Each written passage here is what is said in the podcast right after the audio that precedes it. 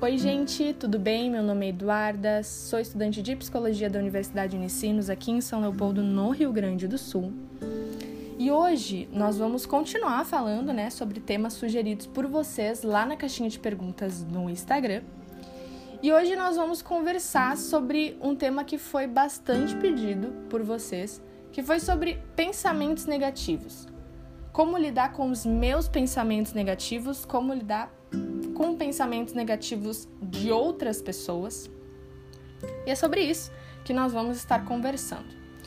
Então, a verdade é que o nosso cérebro, ele automaticamente ele já se inclina para o negativo, tá? Então, se eu falar para você, olha, amigo, você ganhou 5 mil reais, mas você perdeu 5 mil reais provavelmente você vai ficar muito mais triste por ter perdido 5 mil reais do que feliz por ter ganho 5 mil reais. E essa perda desses 5 mil reais vai começar a incomodar você.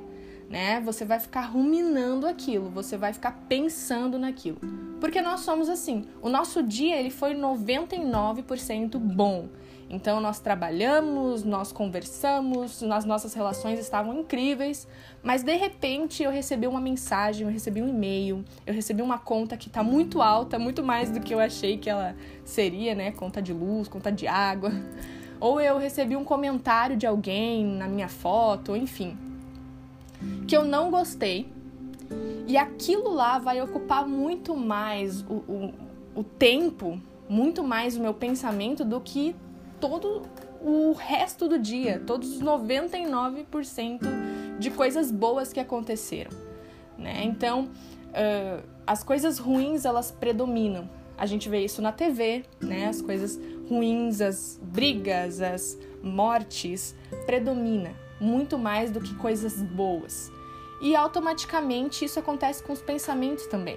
Pensamentos negativos são muito mais frequentes do que pensamentos positivos. E o que a gente precisa entender é que eles são automáticos, né? Eles simplesmente vêm, não tem é, é inconsciente. A gente não pensa, bom, agora vou pensar negativamente sobre algo. Não, simplesmente vem. Então você recebe uma proposta e aí você pensa, ah, mas será? Ah, mas eu acho que não, eu acho que não vai dar muito certo nisso. São poucas as pessoas que simplesmente se jogam, né? Que dizem, não, vambora, vai dar certo. São poucas. A maioria das pessoas, elas param e o primeiro pensamento é, é o medo, é de talvez não dar certo, né? E esses pensamentos, eles servem como uma proteção mesmo. E muitas vezes uh, são resultados de traumas. Então, de repente, você uh, trabalhou em algum lugar que o seu chefe não gostava de você. E aí agora toda empresa que você começa a trabalhar, você acha que o chefe não gosta de você, porque aquilo gerou um trauma, né? E é um pensamento negativo. Que pode ser verdade? Pode, as pessoas podem não gostar de você, mas na maioria das vezes é um pensamento disfuncional, é um pensamento mentiroso, né? E esses traumas eles podem ser pequenos ou grandes. E não necessariamente seus, né? Podem ser experiências de outras pessoas. Então você viu que o seu colega de trabalho foi uh, demitido bom, você já fica com medo e aí você começa a pensar, eu vou ser demitido, eu vou ser demitido, e agora eu vou ser demitido, o que, que eu vou fazer, né? Então aquilo que aconteceu com o outro começa a vir uh, para você. O que é importante de nós entendermos é que nem a negatividade 100% ela é boa, nem a positividade 100% é boa. Mas sem negatividade, também a gente não teria essa proteção, e sem a positividade nós não andaríamos para frente. Então é importante o equilíbrio. É importante sim, muitas vezes nós pensarmos, ponderarmos, uh, né, através desses pensamentos negativos, o próximo passo. Mas a gente não pode ficar paralisado por só pensar negativamente. Nós precisamos pensar positivamente, né? Então, não dá para pensar 100% positivo, né? Porque aí então a gente vai se frustrar o tempo inteiro, né? Se eu pensar que vai dar tudo certo, se eu pensar que o mundo é lindo, maravilhoso, que, que não vai ter tristeza, que não vai ter dor. Se eu pensar positivo 100%, eu vou me frustrar todos os dias, porque tem dor, tem tristeza e as coisas não saem 100% como eu quero. Mas se eu pensar só negativamente, eu nunca vou ir para frente, porque os meus pensamentos me paralisam. Então eu queria te dar algumas dicas.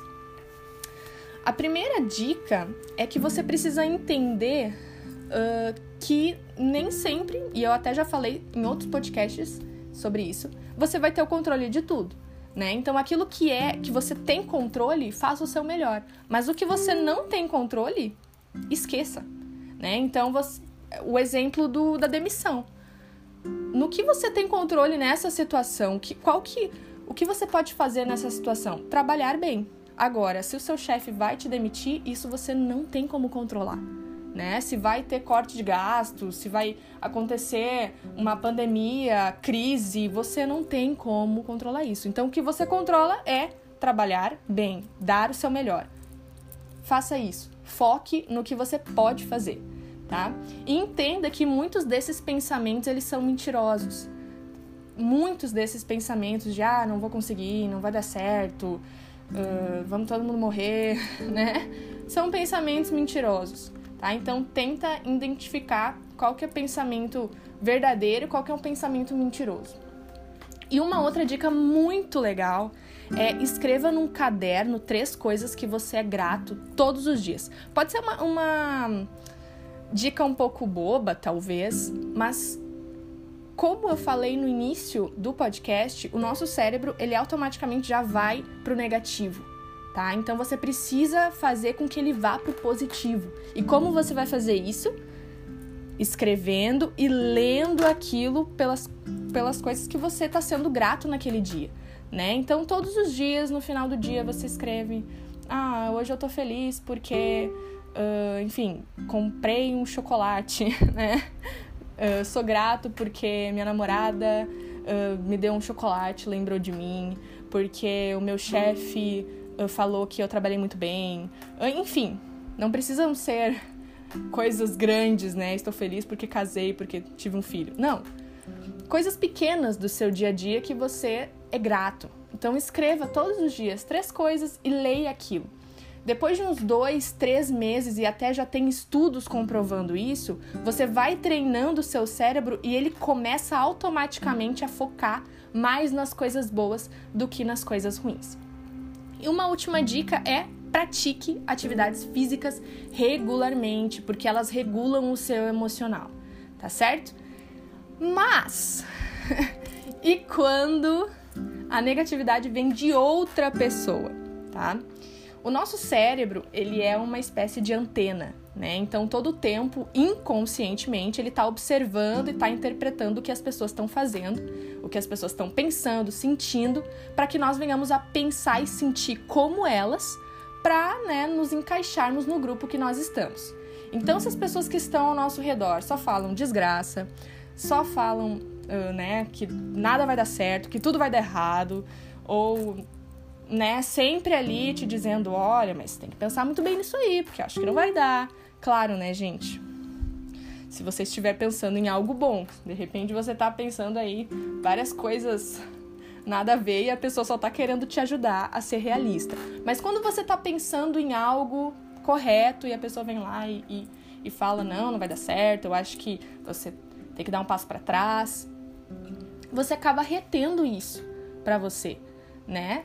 E, isso é, é, é assim, né? Quando nós estamos numa roda com pessoas alto astral, que conversam, que estão rindo, automaticamente nós nos soltamos também. Quando nós estamos num velório, mesmo que não seja de alguém próximo de nós, a nossa tendência é ficar triste, a nossa tendência é chorar, né?